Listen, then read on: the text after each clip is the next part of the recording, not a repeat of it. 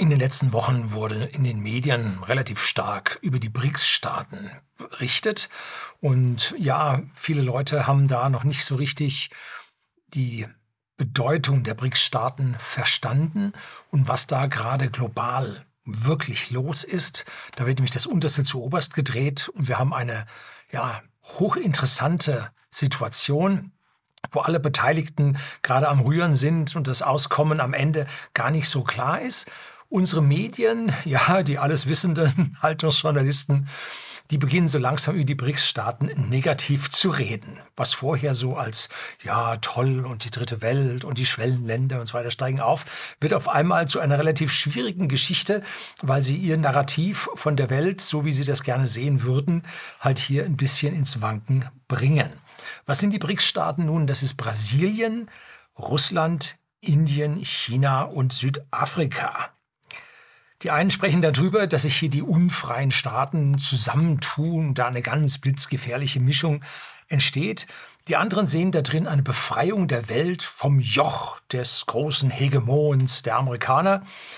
Mit, ja, und zusammen sind wir die Golden Billion, also die goldene Milliarde an Menschen, denen es auf der Welt deutlich besser geht. Ja, Sie auch, auch wenn Sie gerade aktuell meinen, Ihnen wird es besonders schlecht gehen oder schlechter gehen als zuvor. Im Vergleich zum Rest der Welt geht es uns doch allen im besten Deutschland aller Zeiten. Äh, erlauben Sie mir hier so eine kleine Spitze, dann doch im Vergleich immer noch ziemlich gut. Nun gut, der Mensch entscheidet darüber, ob es ihm besser geht oder ob es ihm schlechter geht. Die Differenzen sind ihm viel wichtiger als der absolute Zustand. Ja, werden Sie aktuell von der Politik schlecht behandelt? Ja, stimme ich Ihnen zu, Sie werden schlecht behandelt.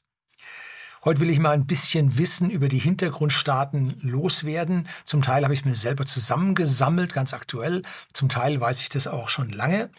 Und die Daten habe ich auf öffentlichen Quellen. Und wenn ich jetzt so Zahlen nenne, nenne, legen Sie nicht auf die letzte Milliarde fest. Das ist Peanuts in diesem weltweiten Geschehen. Es geht um das große und ganze Bild und um die Strömungen, die da passieren. Ich habe ja letztlich mal ein Video über China gedreht. Hier oben, und zwar die Bevölkerungsanzahl in China, gebe ich Ihnen oben einen Einsprungpunkt zu dem Video und unten auch in der Beschreibung finden Sie einen Link da drauf, wo ich also meine, dass die angegebene Anzahl an äh, Einwohnern Chinas mit 1,4 Milliarden doch massiv zu hoch ist. Ja. Gut, bislang war ich erst in wenigen dieser BRICS-Staaten, nämlich in Brasilien und Südafrika. In die anderen habe ich es nicht geschafft. Allerdings habe ich Verwandtschaft. Eine Verwandtschaft ist nach Indien mit der Familie ausgewandert, nähe Delhi. Und der gehört zur Führungsmannschaft eines deutschen Mittelständlers, der dort jetzt fabriziert. Und enge Verwandtschaft war bereits in China mehrfach. Und da kriegt man so einiges dann doch brühwarm erzählt. Allerdings fehlt Russland. Da habe ich nur über einen, ja, einen sehr, sehr nahen Verwandten, der hat einen Freund, der aus Russland stammt und erzählt dann so einige Dinge, aber das ist so weit von mir weg. Da traue ich mich nichts überzunehmen. Ja, ich habe momentan auch relativ wenig Lust, darüber zu fahren. Nicht, weil ich da irgendwie größere Angst hätte oder so, aber ich glaube, ein russischer Stempel im eigenen Pass ist im Moment nicht ganz so vorteilhaft. Tja, allerdings reizt mich eine Sache in Russland ganz besonders, und zwar ist das Zentrale Museum der Luftstreitkräfte der Russischen Föderation in Monino, 25 Kilometer östlich von Moskau gelegen, wo die gesamte technische Entwicklung der militärischen Luftfahrt der Russen ausgestellt ist. Ja, da kann man ja tolle Videos bei YouTube sehen mit Geschichte von diesen ganzen Dingen, die da vor allem im Kalten Krieg entstanden sind. Ja. Aber egal, heute geht es um die Bedeutung der BRICS-Staaten und wir werden auch noch auf das BRICS Plus kommen. Und zum Schluss kommen wir dann auch noch auf das Weltwährungssystem, Sonderziehungsrechte, die Weltbank und deren östliche oder asiatische äh, Gegenstücke. Ja, wird hoffentlich für Sie recht kurzweilig. Bleiben Sie dran.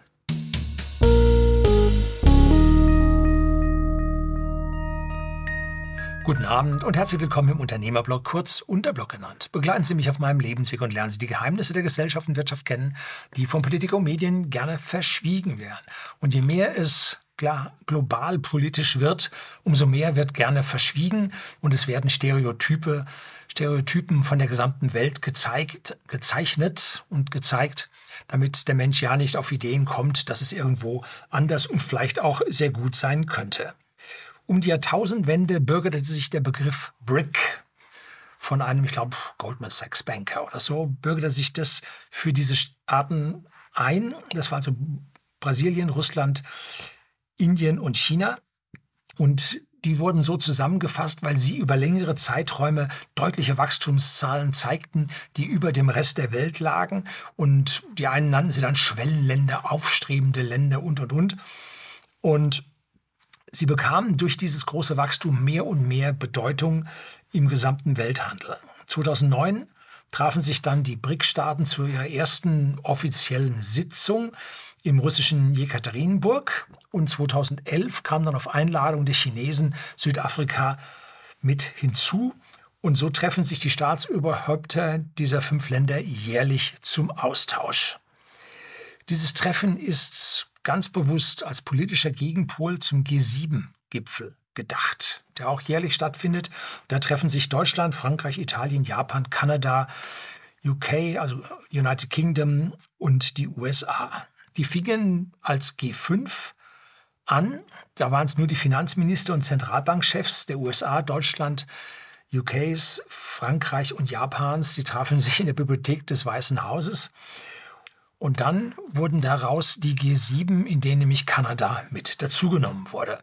Dann, als der große Umsturz kam in der Sowjetunion und daraus dann die Einzelstaaten wurden, kam Russland als G8 Mitglied von 1998 bis 2014, dann dazu 2015 nicht mehr, weil es da auf der Krim schon rundgegangen war. Die EU ist seit geraumer Zeit als Beobachter auf der Seitencouch mit dabei. Entschuldigen Sie diesen kleinen Seitenhieb auf die Frau von der Leyen. Was früher als führende Wirtschaftsmächte der Welt gestartet wurde, repräsentiert sich heute als, ja, als ein westlicher Club, der die Mehrheitsverhältnisse und die Größen der Welt ja eigentlich nicht mehr repräsentiert. Heute ist die G7 nur noch die USA mit ihren Verbündeten, ja, die anderen sagen Vasallenstaaten, aber im Prinzip ist es ein Club um die USA mit den engsten Vertrauten drumherum. Hier habe ich jetzt mal eine Tabelle, wo ich mal die grundlegenden Zahlen für Sie zusammengetragen habe. Und zwar finden Sie oben in der obersten Zeile einmal das Bruttoinlandsprodukt in Dollar. Das ist jetzt dann in Billionen angegeben.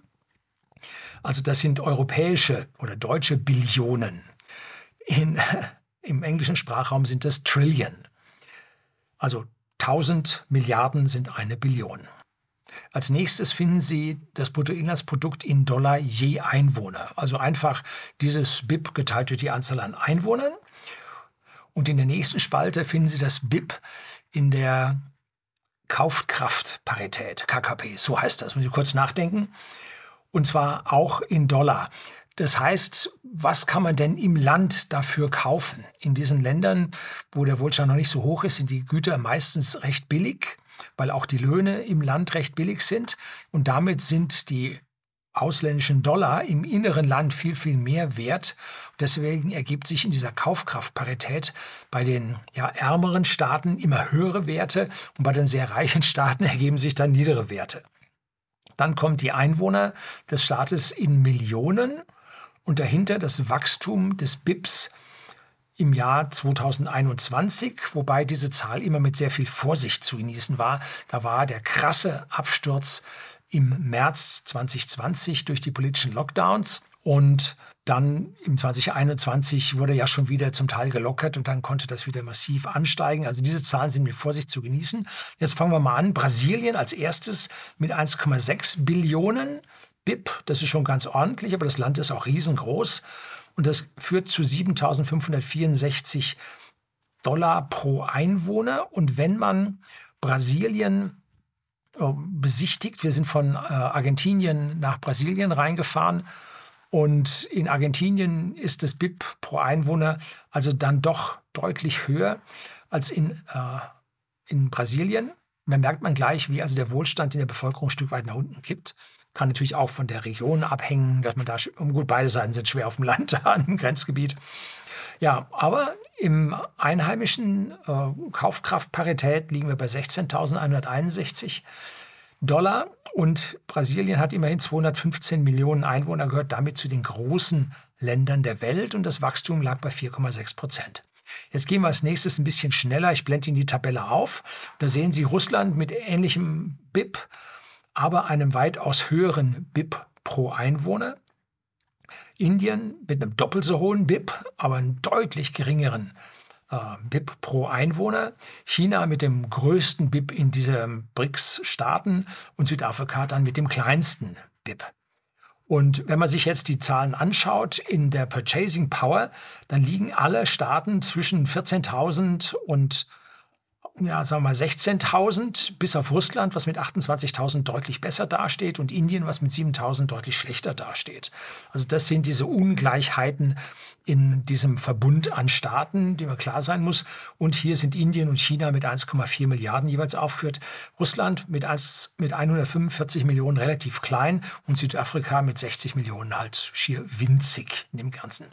Alle diese Staaten haben 4, 6, 4,7, 4,9 Prozent Steigerung erreicht. Bloß Indien kam auf 8,7 und China auf 8,1. Also da ging es dann trotzdem, äh, trotz aller Lockdowns, doch heftig nach oben. Und wenn wir jetzt uns die Summe anschauen, dann haben wir ein gesamtes BIP von 21,6 Billionen und ein BIP pro, in Dollar pro Einwohner von 6.652. Das ist sehr, sehr wenig. Da sieht man, wie Indien die ganze Geschichte massiv runterzieht. Aber BIP im Kaufkraftparität liegt mit 13.000 dann doch deutlich höher und erreicht in Russland mit 28.000 dann doch schon ein sehr hohes Niveau und erreicht nicht, aber geht in Richtung der westlichen Länder. So, die Einwohner, die die BRICS-Staaten hier äh, repräsentieren, sind 3,2 Milliarden. Und das ist schon ein erheblicher Anteil der Welt. Ja, da ist eine ganz Geschichte Sache. Ähm, wir müssen dazu sagen, die Zahlen hier sind von 2021. Man findet unterschiedliche Zahlen, da geht es eine Milliarde rauf, geht es eine Milliarde runter. Ist egal, es kommt hier auf das Prinzip an. Schauen wir uns jetzt dagegen die Welt an mit einem BIP von 96,5 Billionen und mit einem BIP pro Einwohner in US-Dollar von 12.200, was doppelt so hoch liegt wie diese aufstrebenden Staaten. In Kaufkraftparität habe ich das nicht gefunden. Wenn das einzeln zu rechnen, irre. Das habe ich mir nicht angetan. Und die Einwohnerzahl liegt hier bei 7,888 Milliarden. Das liegt mittlerweile wieder ein Stück höher und letztlich hat man den acht Milliardsten Menschen hier statistisch draufgeschrieben, wobei, wie gesagt, für Indien und China glaube ich die Zahlen nicht ganz, dass es deutlich weniger sein kann. Aber das Weltwachstum im BIP habe ich mit 3,2 Prozent dort gefunden. Also auch jetzt die BRICS-Staaten immer noch stärker am Wachsen als der Rest der Welt. Schauen wir uns jetzt mal den Konkurrenzclub der G7 an. Die stellen immerhin 42,5 Billionen an BIP und bringen ein durchschnittliches BIP in Dollar pro Einwohner von 54.000. Also das ist die Golden Billion, wie es so schön heißt. Das sind wir, die es um gut geht. Und wie gesagt, das ist der Mittelwert, nicht der Median. Median wären 50 Prozent drunter, 50 Prozent drüber. Das ist der Mittelwert. Da sind die Milliardäre da, die verschieben das ganz schön weit. Ne? Ein bisschen Kritik muss sein. Aber wir haben nur 775 Millionen Einwohner in den G7-Staaten. Schauen wir uns jetzt als größte, ja, als Imperium der Welt, als größten Teilnehmer der G7-Staaten die USA an. Dann haben wir 23,3 Billionen an BIP, 75.000 Dollar. Und da sieht man schön, in USA ist natürlich die Kaufkraftparität in Dollar genau dem BIP in Dollar mit 75.180. Allerdings USA nur 133 Millionen Einwohner und ein Wachstum von 5,9 so, zur Welt bezogen haben nun die G7-Staaten 44 Prozent des BIPs und die äh, BRICS-Staaten 22 Prozent des BIPs. Hm? Also hier sind wir doch, sind wir ja doch ganz schön von den BRICS-Staaten eingeholt worden, muss man deutlich sagen. Und bei der Einwohnerzahl haben die BRICS-Staaten 41 Prozent der Welt und die G7 nur 10 Prozent. Hm? Die Golden Billion ein bisschen mehr als die Golden Billion. Gut, und die USA machen 24 Prozent des Weltbips aus und 4 Prozent nur der Einwohner. Das sind also jetzt wichtige Zahlen, die uns zeigen, wie diese BRICS-Staaten nun dastehen, was sie darstellen. Und es gibt seit Jahren Bestrebungen, die G7-Staaten ein bisschen moderner zu machen und nicht diese ewigen alten Länder, die früher mal die Crème de la Crème war, waren, wären, jetzt aufzurüsten auf eine G10. G10, den Begriff gibt es schon an anderen Stellen, aber hat dort andere Bedeutungen. Und aus meiner Sicht gehören China und Indien mit an den Tisch der G7-Länder. Da führt aus meiner Sicht überhaupt kein Weg dran vorbei.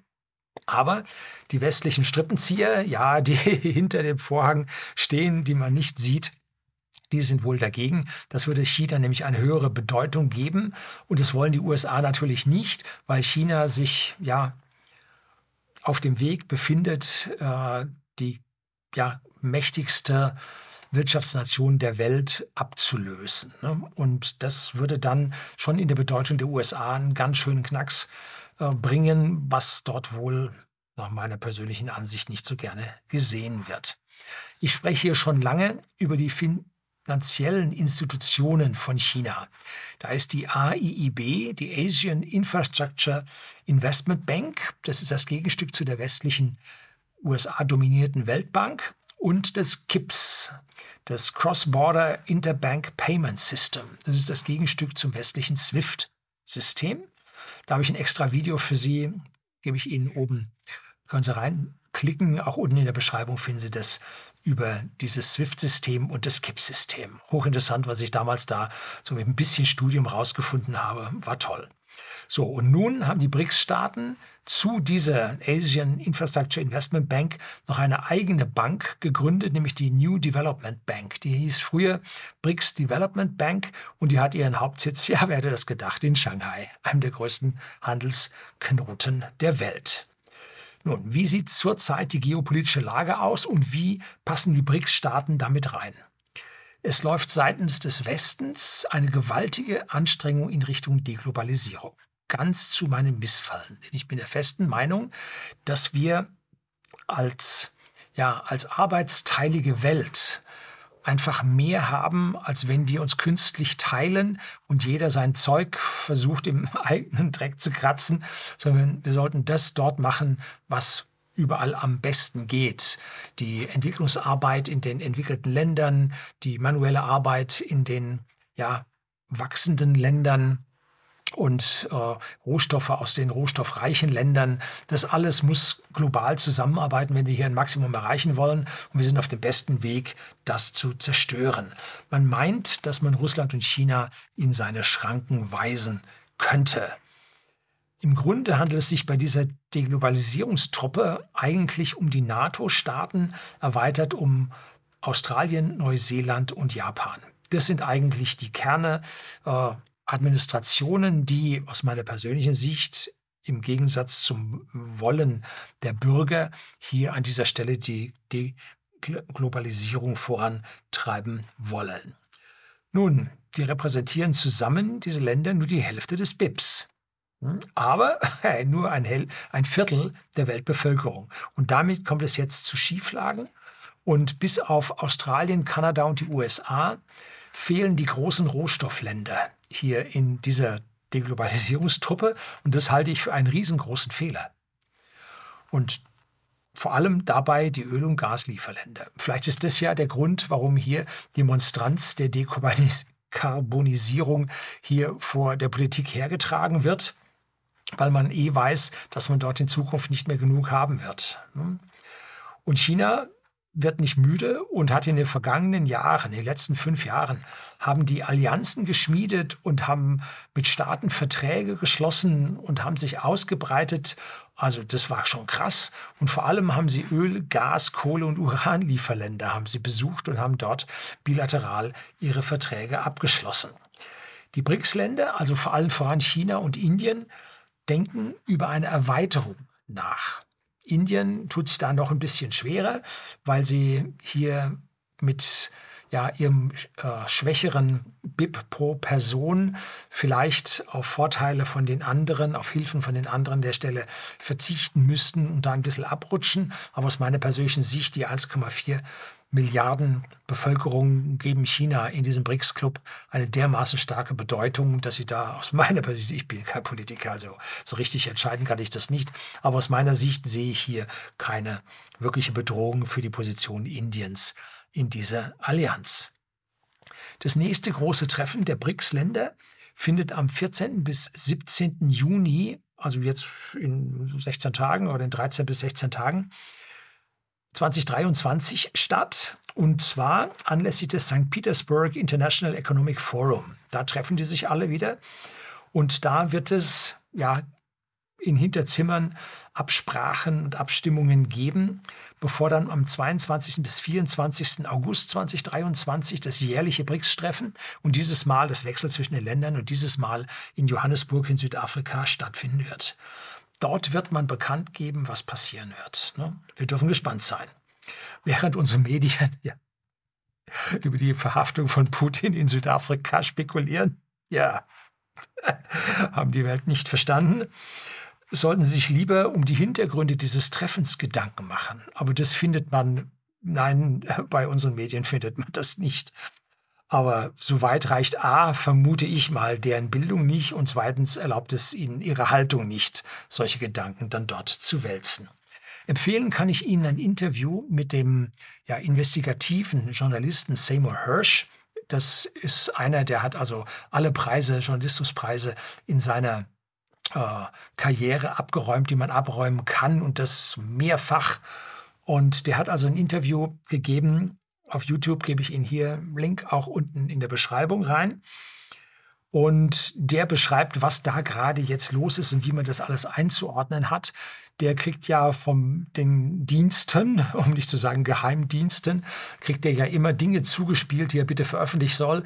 Da sieht man ja, dass diese Dienste ja nicht nur ja, positive Denker oder intern zentrierte Denker haben, sondern die meinen auch, wenn irgendetwas nicht so richtig läuft, dann muss man das ver verbreiten. Und äh, da sind ja einige Leute dann, nachdem sie das verbreitet haben, dann auch aus den USA verschwunden und haben sich anderswo ja, ihren Aufenthalt gesucht. Und solche Leute gibt es überall, diese Maulwürfe, das ist, das ist Kern jedes Geheimdienstes, Spionage, Gegenspionage, Doppelspione und so. Das, das ist deren Ding, das machen die. Und das wurde dann halt auch dem Seymour Hirsch weitergetragen, sodass er dann herausbrachte, wer nun die Pipeline, die Nord Stream 2 Pipeline hier gesprengt hat. Hochinteressantes Interview kann ich Ihnen empfehlen. Es wird allerdings bei der Hälfte dann abgebrochen und geht dann nur im Podcast auf der Webseite, die unten eingeblendet ist in dem Video, geht es dann dort weiter. Sollte man bis zur nächsten, letzten Minute sich anhören, zur nächsten zur letzten Minute sich anhören, dann weiß man, was auf der Welt gespielt wird. Der Mann hat Einblicke und so. Und wer jetzt meint, oh, der ist mal ganz rechts und so. Nee, der hat früher für die linke New York Times und Washington Post geschrieben. Äh, an denen lässt er mittlerweile dann auch kein gutes Haar mehr, weil er sagt, dort hat also der Haltungsjournalismus dann doch zugeschlagen und der kritische Journalismus von früher ist halt da komplett verschwunden und ist eigentlich nur noch so Ankündigung, was die Administration nun eigentlich meint. Ja, aber nur wenn es Demokraten sind. So.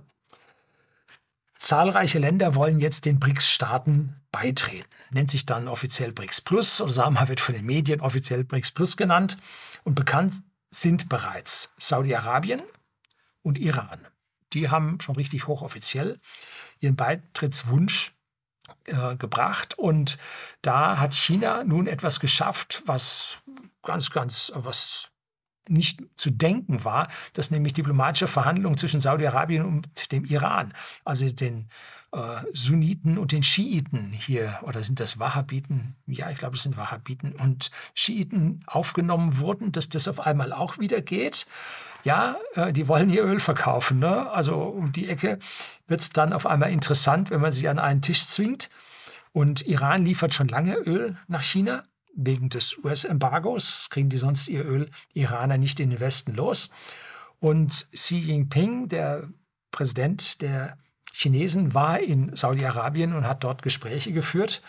Und man hat wohl vereinbart, dass man das Öl nicht mehr in Petrodollars äh, miteinander verrechnen wird. Und das ist eine Bombe. Da gehe ich später nochmal eine ganze Zeit lang drauf ein.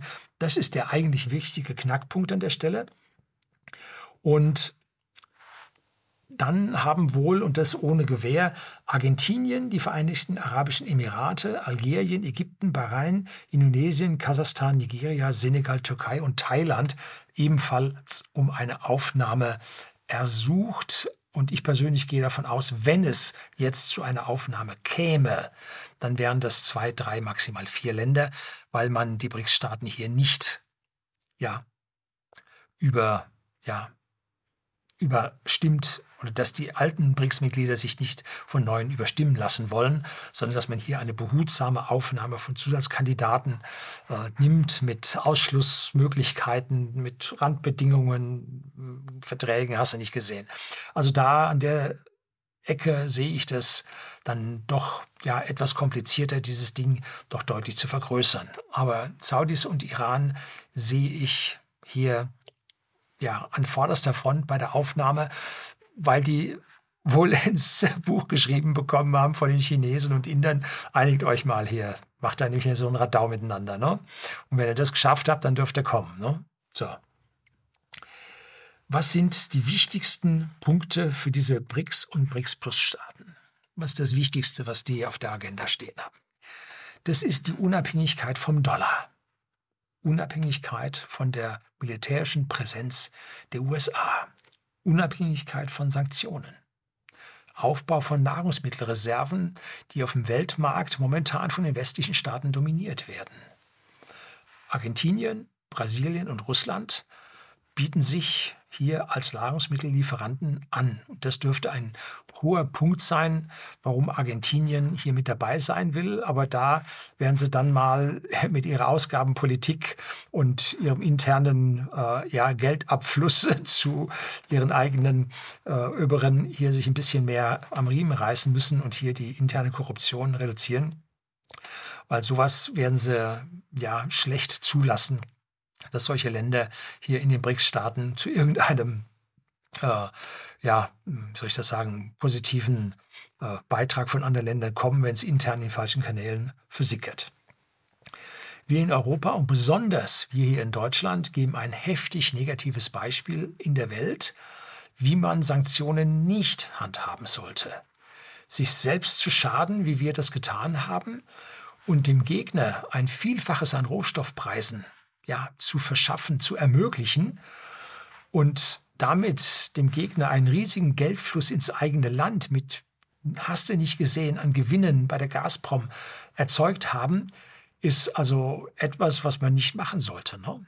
Und wenn man hier nun solche ja, Sanktionen sieht, dann wird ein Land immer Gedanken haben, also mit dem kann ich mich jetzt nicht so einlassen, da muss ich genau das tun, was der sagt. Und wenn ich das nicht tue, dann setze ich mich der Gefahr von irgendwelchen Sanktionen aus. Mit dem Nachbarn, da habe ich sowieso noch ein Hühnchen zu rupfen, den muss ich mal zurückschlagen und so. Und dann kommt der her und sagt, das darfst du nicht und so. Hm. Ja, hören Sie Kritik? Ja, die Welt ist nicht so schön, wie sie ausschaut. Ne? Aber sie ist besser, als, man, als die Medien uns zeigen wollen. So,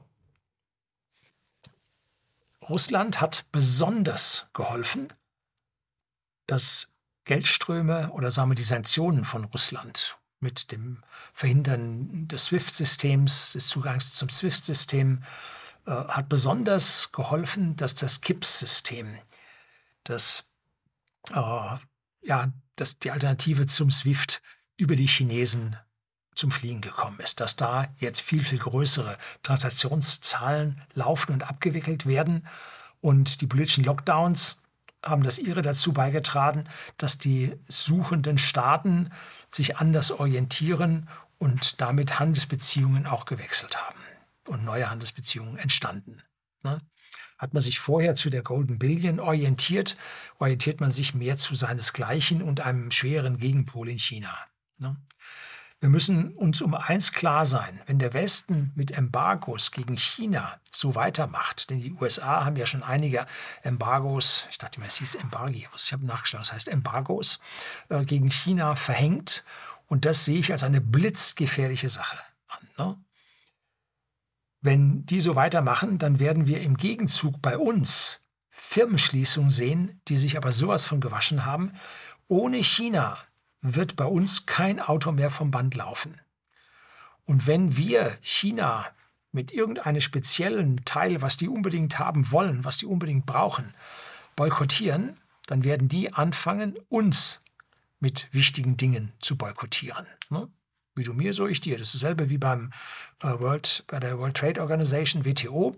Wenn einer Zoll erhebt, erhebt der andere in derselben Höhe Zoll. Das ist Kern des WTO-Abkommens. Ne? Und da sind dann praktisch so, wenn du mir Embargo, dann nicht dir Embargo. Ne? Und sozusagen, wir machen dir ein Embargo und du lieferst weiterhin zu uns, weil wir sind die Golden Billion. Ja, so ganz wird es in Zukunft dann nicht mehr zutreffen. Also bei uns geht dann, würde ich mal so sagen, kein einziges Auto mehr vom Band. Ne? Das war's dann. Und die Maschinen, die alle auf Elektronik angewiesen sind, werden dann auch nicht mehr ausgeliefert können ohne die elektronische Steuerung. Nur die Hochleistungschips werden im Westen und in Taiwan gefertigt. Ne? Alles andere Elektronik, seien das Widerstände, Kondensatoren, äh, alle möglichen Spezialteile, äh, Controller-Chips mit geringer äh, ja, Transistordichte, LEDs, LED-Substrate, alles, was du brauchst, wird alles in China hergestellt. Und wenn es aus anderen asiatischen Ländern kommt, so wie Südkorea, Malaysia, Thailand, dann sind diese Länder wiederum mit den Lieferungen von China abhängig. China ist die Werkbank der Welt, nicht nur in mechanischem Sinne, sondern auch in elektronischem Sinne. Und die, der Großteil der iPhones wird in China bei Foxconn gefertigt. Und jetzt versucht Apple seine iPhones in Indien fertigen zu lassen da versuchen sie jetzt gerade, ich weiß nicht, ein Zehntel oder so, iPhones in Indien fertigen zu lassen. Ausschuss ohne Ende. Sie kriegen das Ding noch nicht gebacken. Sie müssen in Indien jetzt erstmal die Jahrzehnte an Know-how reinstecken, was sie in China vor Jahrzehnten gemacht haben. Denn so von alleine springen die nicht auf, auf High-End hoch, ne? sondern da muss man schon selber persönlich Arbeitszeit und Know-how in diese Länder investieren, damit das mit denen auch geht. Das ist also ein sehr, sehr langsamer Prozess. Knapp 90 Prozent des Welthandels werden immer noch in US-Dollar abgerechnet. Da ist noch kein Feuer am Dach, da muss man jetzt noch keine Angst haben, dass da irgendwas passieren wird. Und zwei Drittel der Weltreservewährung soll der US-Dollar ausmachen. Das sind jetzt alles Zahlen plus minus 10 Prozent. Ja, plus bei den 90 Prozent nicht, das wären Jahrhunderte, das stimmt nicht. Aber da sind riesige Schwankungsbreiten dabei, auf was man das bezieht auf die Anzahl an Transaktionen, auf den Mittelwert der Transaktionen, äh, auf die Summe der Transaktionen, äh, auf Anleihen, auf Forderungen. Bah, also das sind riesige Verzwängungen. Um, um da durchzublicken, muss man also ja wirklich an, im Zentrum der Statistiker drin sitzen, Dafür ist dann die Weltbank zuständig, die diese Studien macht und so. Und da weißt du nie, wie weit die da hier, äh, wer schreibt, der bleibt, ihre Statistiken selber so schreiben, wie sie das haben wollen. Mir ist jedenfalls aufgefallen, ich wollte Zahlen suchen zu den G7. Die hast du nicht gefunden. Nicht auf Deutsch, nicht auf Englisch.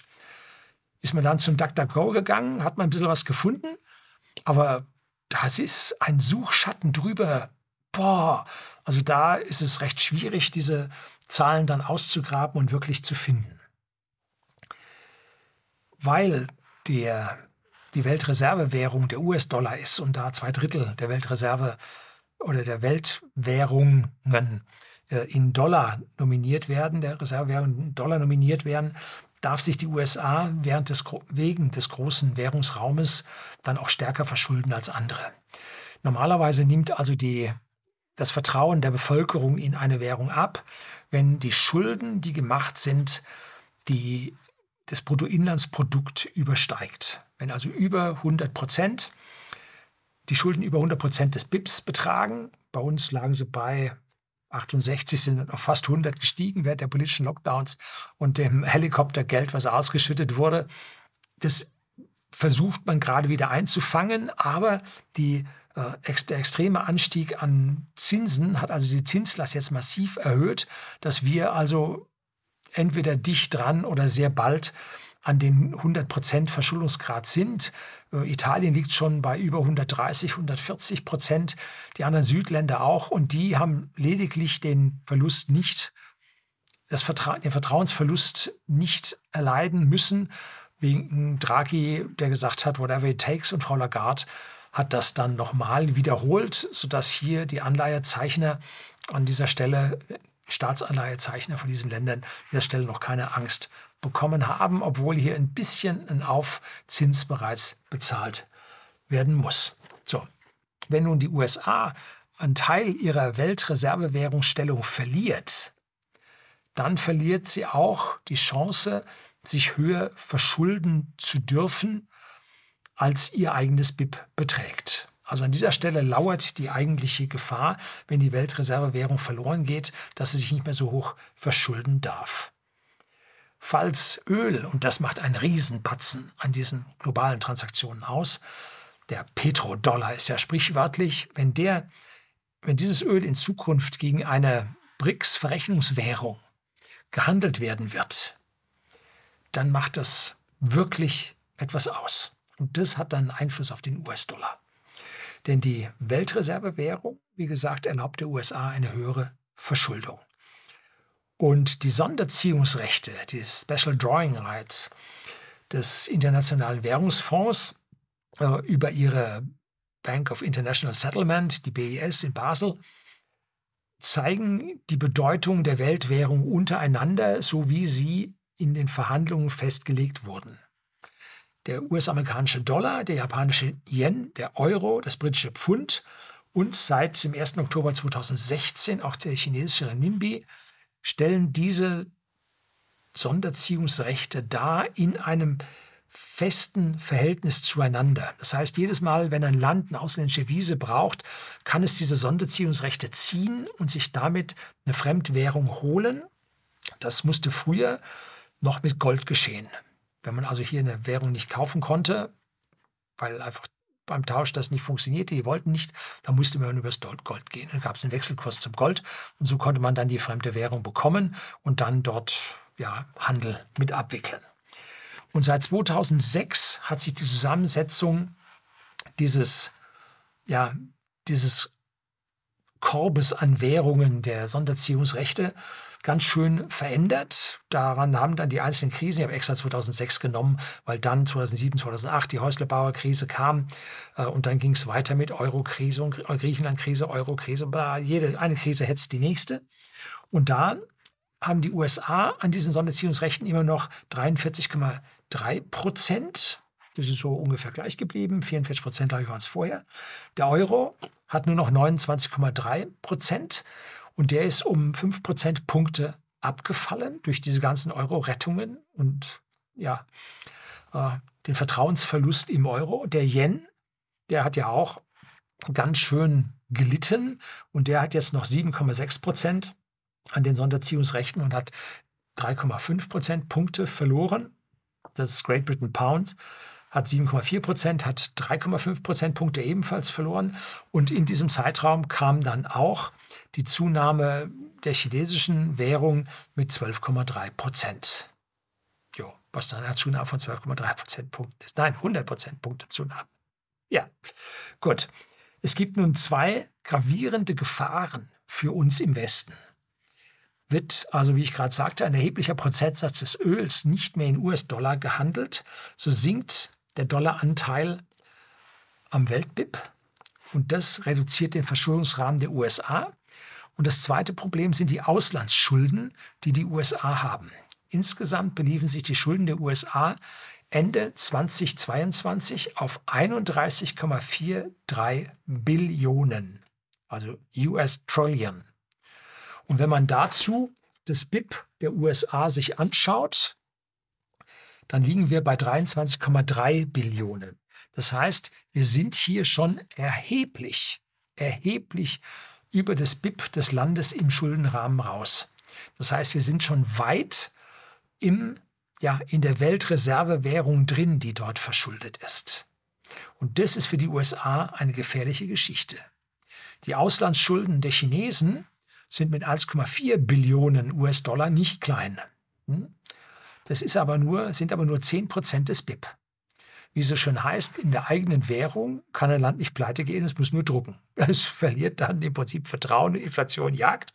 Aber sie können darin nicht pleite gehen, weil sie jede Schuld damit begleichen können. So können das die Chinesen machen und so können das die Japaner zum Beispiel auch mal. Die sind auch sehr, sehr stark nur intern verschuldet. Das Ausland ist dagegen bei China mit 6,2 Billionen Dollar verschuldet. Das ist eine heftige Zahl. Das sind viermal so viel, ein bisschen mehr als viermal so viel. Und die Auslandsschulden sind damit kein Problem für China.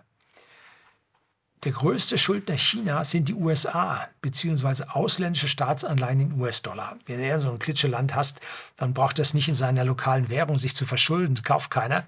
Das muss sich dann in Dollar verschulden. Ne? So hat Argentinien dann Dollaranleihen rausgehabt, die sind ganz schön auf die Füße gefallen. Ne? So, und die direkten US-Staatsanleihen sollen in China nur noch 0,9 Billionen US-Dollar betragen. Das waren früher mal fünf oder so. Also das ist massiv, massiv zurückgegangen. Und die Anleihen in US-Dollar anderer Emittenten sollen so zwei Billionen noch betragen. Interessant ist, dass China diese Schuldtitel nominiert auf US-Dollar auf ein Zwölfjahrestief abgeschmolzen hat. Der niedrigste Stand seit Juni 2010, glaube ich, war das. Also die trennen sich vom Dollar, Schritt für Schritt konstant. Letzte Mal nur um, ich weiß nicht, zwei Prozentpunkte sind sie runtergekommen, aber immerhin, es geht weiterhin abwärts. Sie, sie nehmen da nicht mehr Schulden von den USA entgegen. Sollte der US-Dollar dann ins Rutschen kommen, was aus meiner Sicht erst nach dem Euro passiert, weil der ist viel, viel wackeliger, dann wird China bis dahin so weit raus sein, dass sie nicht mehr so wirklich viel verlieren werden und dass der US-Dollar als Waffe gegen Russland eingesetzt wurde mit der Blockade des SWIFT-Systems. Das hat zahlreiche unabhängige Länder auf der Welt doch sehr vorsichtig. Das war ein Weckruf für die. Hat doch sehr verunsichert. Und was man auf der einen Seite jetzt als Sieg verkündete, wir haben und so, ne, ging in weiten Teilen der Welt richtig ein Schuss in den Ofen. Ging direkt nach hinten los. Und die größten Auslandsanleihehalter der USA sind Japan mit 1,1 Billionen, United Kingdom, Belgien und Luxemburg. Also Länder, die sowieso im Dunstkreis der Vereinigten Staaten sind. Und die haben sogar ihre Bestände noch aufgestockt. Insgesamt ging es bei den Anleihen im Ausland jedoch um 0,4 Milliarden für die USA runter. Das heißt, das Verschuldungspotenzial der USA ist erreicht bzw. geht zurück. Das ist im Ausland jetzt nicht mehr so zwingend gefragt. Und das macht sich jetzt am Ende in der Neufestlegung der Schuldenobergrenze, wie sie gerade in den USA da Tauziehen veranstalten, macht sich das bemerkbar. Das Repräsentantenhaus hat der Regierung jetzt schwere Knebel angelegt. Das wird also beherrscht von den Republikanern. Und die haben also der demokratischen Regierung unter Biden nun heftige Knebel angelegt, denn die Zinslast beginnt sich gerade in den USA ganz massiv zu erhöhen. Und während der politischen Lockdowns und so lag die Zinslast sehr, sehr niedrig. Das war weit unter 10 Prozent, die sie da zu zahlen hatten. Da war also nicht viel los. Und jetzt ist die Zinslast schon bald auf 40 Prozent gestiegen. Und die 50 Prozent werden ja in wenigen Jahren erreicht werden. Und das wird die USA in den kommenden Jahren lähmen so einfach Militärausgaben in größerer Höhe als der gesamte deutsche Haushalt auszugeben oder Helikoptergeld, diese 1200 Dollar pro Monat, äh, den Bürgern da auszuschütten, das wird nicht mehr möglich sein. Das war ein One-Time-Off und das ist jetzt vorbei. Das geht nicht mehr. Das wird auch das Ende der Unterstützung im aktuellen Konflikt im Südosten Europas bedeuten. Ob sie bis zur Wahl durchhalten werden mit dieser Unterstützung, ganz, ganz große Frage. Das ist die Rettungsleine. Da empfehle ich das Video vom äh, Seymour Hirsch, der erzählte also Räuberstories, also gewaltig. Ne? Wir werden versuchen, dies bis zur nächsten Wahl, zur Wiederwahl oder möglichen Wiederwahl von Herrn Biden äh, durchzuhalten, weil normalerweise wird ein Präsident im Krieg nicht abgewählt. Aber die USA befinden sich im Krieg. Die Medien versuchen das als einen USA-Krieg hochzustilisieren und zu pushen, um die Bürger in dieser Hinsicht zu beeinflussen. Aber der, der nachdenkt, weiß, das ist kein Krieg der USA, äh, weil hier keine Kriegserklärung gelaufen ist und keine Truppen im Land stehen, zumindest nicht offiziell. Und äh, da ist es ein bisschen wackelig für den Herrn Biden. Das ist die letzte Rettungsre Rettungsreine, nein, Rettungsleine für den alten Präsidenten, im doppelten Sinne des Wortes. Tja, Deutschland und die EU e sollten jetzt sehr genau in die USA sehen. Bei unseren politischen Laiendarstellern äh, sehe ich da nun überhaupt keine, ja, keine mentale Kapazität, dass sie das tun würden. Wobei, da erzählte Simon Hirsch auch drüber, wie äh, unser Bundeskanzler ja alleine, ohne Wirtschaftsvertreter, ohne, ohne Staff, ohne Entourage äh, nach USA ins Weiße Haus geflogen ist und dann dort einen kurzen Termin dort gehabt hat, wo im Prinzip eine Verlautbarung kam, nein, es dürfen keine Fragen gestellt werden und dann flog er wieder weg. Da hat er irgendwelche Aussagen bekommen, hat eine Ansage von oben bekommen und das war schon höchst verdächtig, diese Reise von Olaf Scholz nach Washington. Also das war das. ja gut, so. Und Mitgliedsländer wie Italien und Spanien werden also in kürzester Frist ebenfalls die Hälfte ihres Staatshaushalts für Zinsen ausgeben müssen. In Italien werden es nächstes Jahr 100 Milliarden Euro sein, die die für Zinsen ausgeben müssen. Und wir in Deutschland sind auf dem identischen Weg, mit riesigen Schritten. Wir haben da zwar Sondervermögen angelegt, aber für das Sondervermögen müssen auch Zinsen bezahlt werden. Ja, so einfach ist das. Sie nämlich kein Vermögen, sind Schulden. Sollte man begriffen haben. Ne? Und wir Deutschen sind auf demselben Weg. Ja, wir liegen immer ein bisschen zurück. Wir sind ein bisschen von gestern, das ist schon klar. Äh, aber wir sind da auf einem identischen Weg. Italien und Spanien haben ihren konservativen Ruck erhalten. Das sind also Konservative drangekommen. In Frankreich steht dieser Wechsel wohl demnächst dann auch mal auf dem Programm, konnte ja noch mit einer riesigen medialen äh, Aktion äh, abgewendet werden, wo man einen völlig Unbekannten zum Präsidenten hochgeschrieben hat, der mittlerweile, der ist noch besser als der sozialistische Präsident Hollande in der Bürgerzustimmung, aber viel hat er nicht dem mehr voraus. Also der hat auch fertig. Und im Osten Deutschlands, den fünf jungen Bundesländern, sind die Alternativen mittlerweile die stärkste Kraft. Von 58 Landkreisen haben wohl 60 Prozent einen alternativen Kandidaten als führenden Landratskandidaten. Die werden es nicht werden, weil die anderen dann zusammenstimmen. Äh, aber trotzdem sollte einem das doch massiv zu denken geben. Und in Spanien hat der Schwenk zum konservativen Kandidaten in der Lokalpolitik tatsächlich ein durchschlagendes Ergebnis erzeigt, jetzt gerade erst, und hat den sozialistischen Präsidenten zum Ausruf von Neuwahlen ja, genötigt hat er sich dazu gesehen und ich sehe nicht, dass er damit seine Position nochmal festigen könnte. Ich glaube, das geht an der Stelle in Spanien jetzt auch in eine konservative Ecke, sodass es mehr und mehr ja, in die konservative Ecke in der EU treibt und äh, wir so als Letzte noch woanders hinhalten und die EU hier einen Durchmarsch nach dem anderen macht. Es wird sehr interessant. Es sind dann ja auch EU-Wahlen und da hört man schon so die ersten Gerüchte läuten, dass Frau von der Leyen nicht mehr antreten wird. Die wurde ja auch nicht gewählt, sondern die wurde gesetzt äh, von den äh, ja, von den Länderchefs in der EU wurde die dann bestimmt. Und äh, so wie man sie von dem Verteidigungsministerposten dann entfernt hat, wird sie jetzt auch aus meiner persönlichen Sicht, ich glaube diesen Gerüchten, nicht mehr äh, als Spitzenkandidatin für die EU antreten, sondern man hört es so munkeln, dass sie als Chefin von der NATO gehandelt wird.